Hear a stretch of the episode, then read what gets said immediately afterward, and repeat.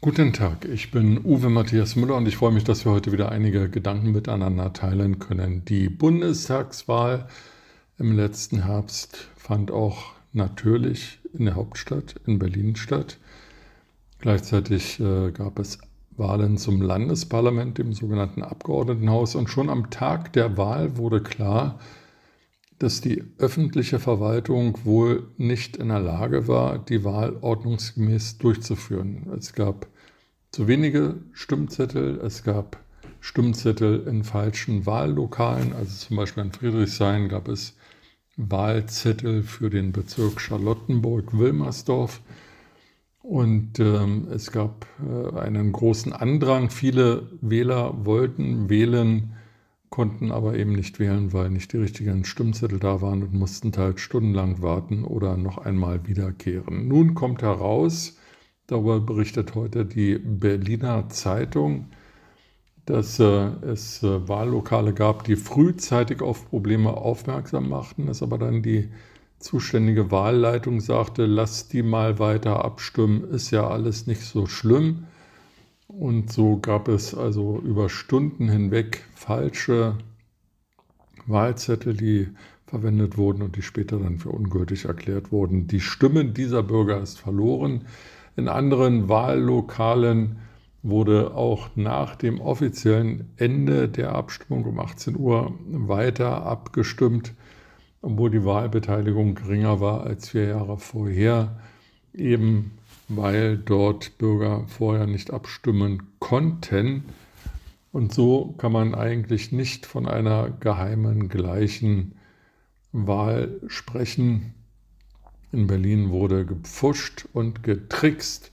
Jeder schiebt sich äh, die Schuld zu, keiner will Verantwortung übernehmen, wie das so in der Politik und in der öffentlichen Verwaltung üblich ist. Nun wird also vom Verfassungsgericht und vom zuständigen Ausschuss des Bundestages geprüft, ob die Abstimmung zur Bundestagswahl wiederholt werden muss, denn in manchen Bezirken ging es knapp zu.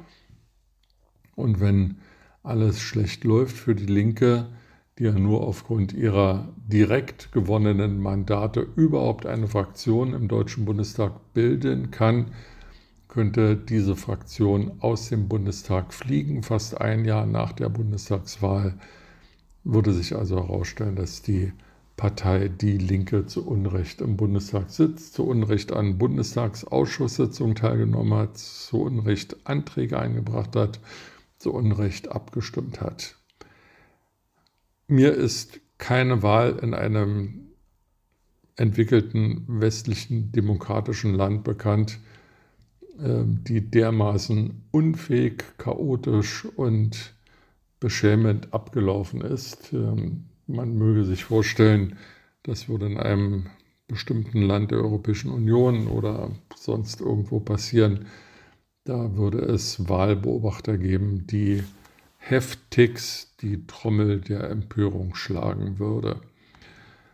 Diese Wahl in Berlin war eine Schande und sie wirft halt mehrere Fragen auf. Einmal nach der politischen Verantwortung. Immerhin hat die Koalition in der Landeshauptstadt, also in, der, in dem Land Berlin, äh, nach der Wahl genauso weitergemacht wie vor der Wahl. Rot-Rot-Grün regiert dort. Und auch da stellt sich die Frage nach der Legitimation und nach der Übernahme der Verantwortung. Aber es geht eben auch um die Frage, hat die öffentliche Verwaltung da nicht in gröbstem Maße versagt. Ähm, wozu haben wir eigentlich Berufsbeamte, wenn die nicht in der Lage sind, ihren Job zu machen? Viele Privilegien haben diese Berufsbeamte und vor allem sollen sie besonders loyal dem Staat gegenüber sein. Aber offenbar sind sie in Berlin nicht mal in der Lage, eine Wahl zu durchzuführen, etwas, was in jedem Verein, in jeder Gartenkolonie völlige einfache Tradition ist. Nun also wird das Ganze höher aufgehängt und möglicherweise wird der Deutsche Bundestag in seiner Zusammensetzung davon betroffen sein.